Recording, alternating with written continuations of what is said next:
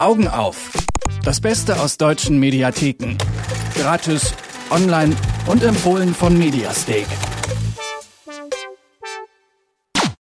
Bis bald. In der JVA Wriezen ist das die gängige Floskel, mit der sich die entlassenen Häftlinge verabschieden und in acht von zehn Fällen kommen die Jugendlichen tatsächlich wieder ins Gefängnis zurück.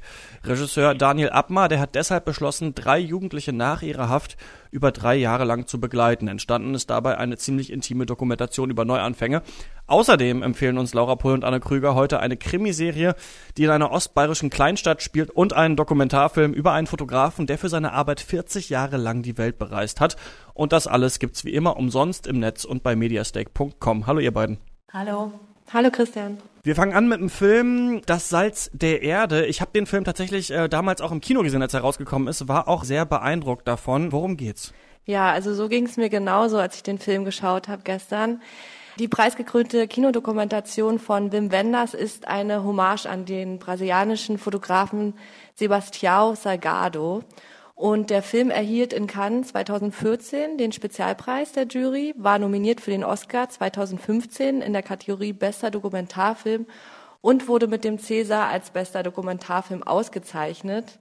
Und ja, es geht um das Leben Salgados und um seine Werke, sein Schaffen der letzten 40 Jahre. Und kannst du mal beschreiben, was sind das für Fotos, die er gemacht hat? Weil ich glaube, es ist schwer, es ist ein bisschen schwer zu beschreiben. Das sind ja so ganz bildgewaltige Sachen, ne?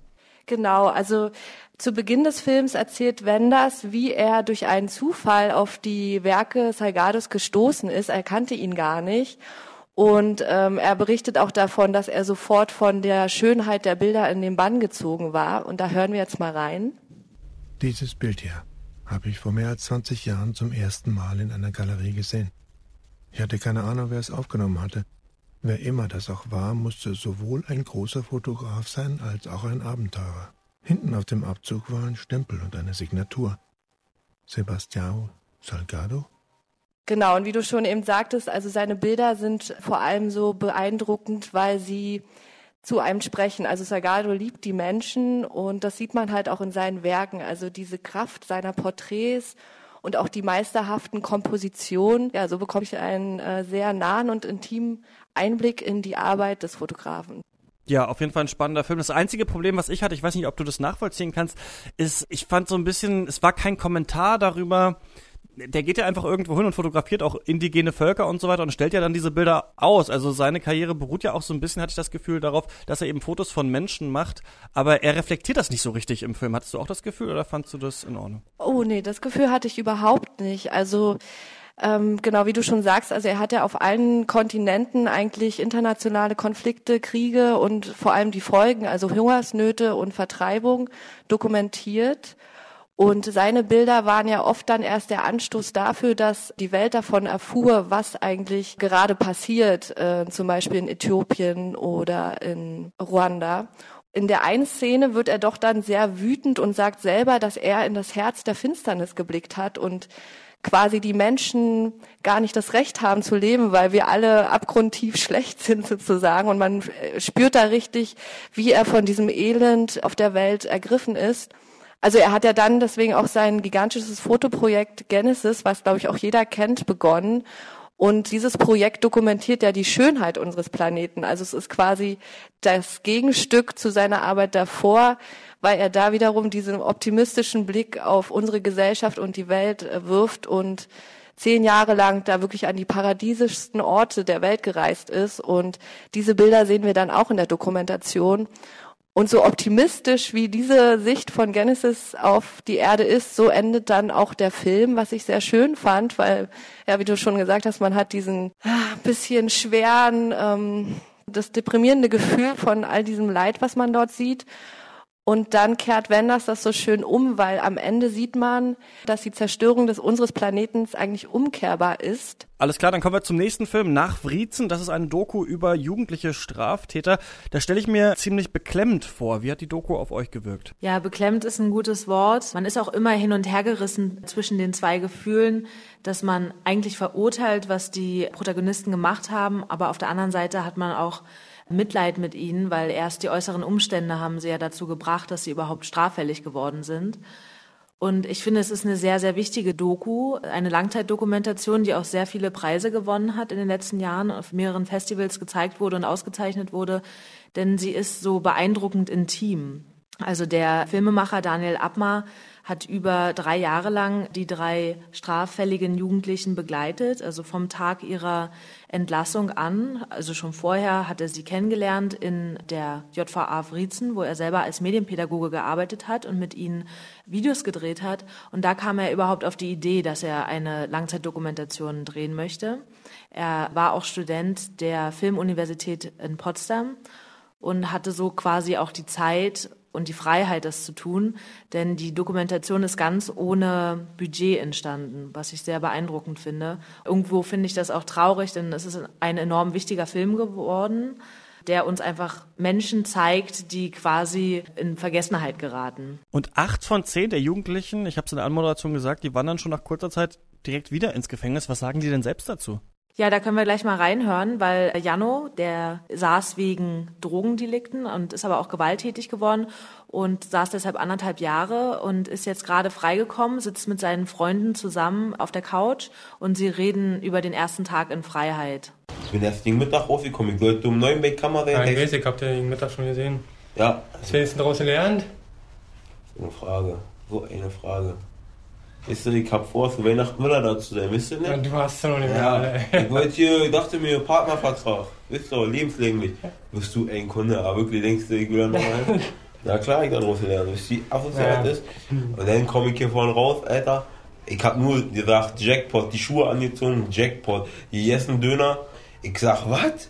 Leckerste Essen seit einem Jahr hier oder so, ja? Bin so, ich bin eigentlich gut noch von weggekommen, weil Wenn du so siehst, ja. die eine Körperverletzung, die ich gemacht habe, war ein bisschen härter als äh, Wie wir jetzt auch hören konnten, sagt er, dass, dass er auf jeden Fall nicht nochmal rein möchte in den Bau und er möchte jetzt auch quasi keinen Scheiß mehr machen.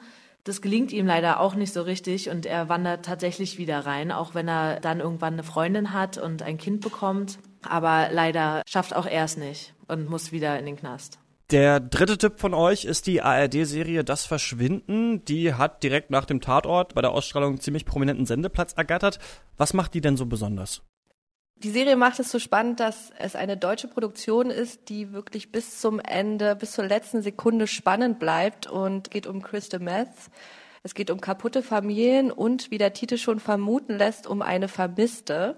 Diese Vermisste ist das junge Mädchen oder die junge Frau Janine, die in Forstenau, das ist eine Kleinstadt in Bayern, nahe der tschechischen Grenze, von heute auf morgen verschwindet. Und ihre alleinerziehende Mutter Michelle und auch ihre beiden besten Freundinnen Manu und Laura versuchen herauszufinden, was passiert ist. Denn von der Polizei können sie nicht wirklich Hilfe erwarten, denn in der Kleinstadt will niemand so wirklich daran glauben, dass ein Verbrechen stattgefunden hat. Man denkt eher, dass Janine ja abgehauen ist, weil die Kleinstadt-Idylle sie quasi gelangweilt hat. Interessant ist halt wirklich, dass Michelle, also die Mutter von Janine, auf eigene Faust dann beginnt zu ermitteln und umso mehr sie über ihre verschwundene Tochter in Erfahrung bringt, umso mehr merkt sie auch, dass sie eigentlich gar nichts mehr vom Leben ihrer Tochter wusste. Und das ist zum Beispiel in der ersten Folge beginnt so, dass Michelle ähm, die Janine auf ihrer Arbeit überraschen möchte und dann sagen ihr die Mitarbeiter, dass Janine schon vor einer Woche gekündigt hat. Dann findet sie heraus, dass Janine und ihre Freundinnen sich kurz vor dem Verschwinden ein Viertel Kilo Crystal Meth besorgt haben, um daraus viel Geld zu machen. Und ja, so beginnt die Mutter ein immer größeres Loch in ein Netz des Schweigens und der Lügen zu reißen.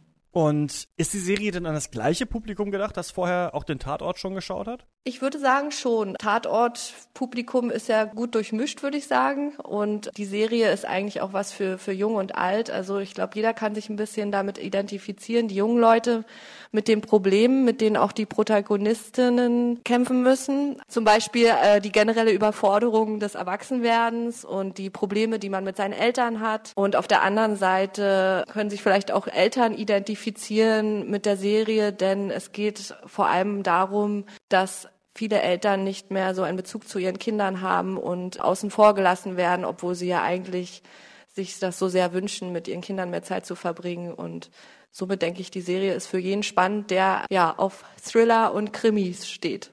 Alles klar. Das waren Laura Pohl und Anne Krüger von Mediastake, die uns jede Woche die besten Filme, Dokus und Serien aus den deutschen Mediatheken herauspicken. Die Links zu den Filmen gibt's natürlich wie immer auf mediastake.com. Vielen Dank. Dankeschön. Danke auch. Tschüss. Augen auf. Das Beste aus deutschen Mediatheken. Gratis, online und jede Woche auf Detektor FM. Noch mehr Tipps gibt's jeden Tag auf mediastake.com.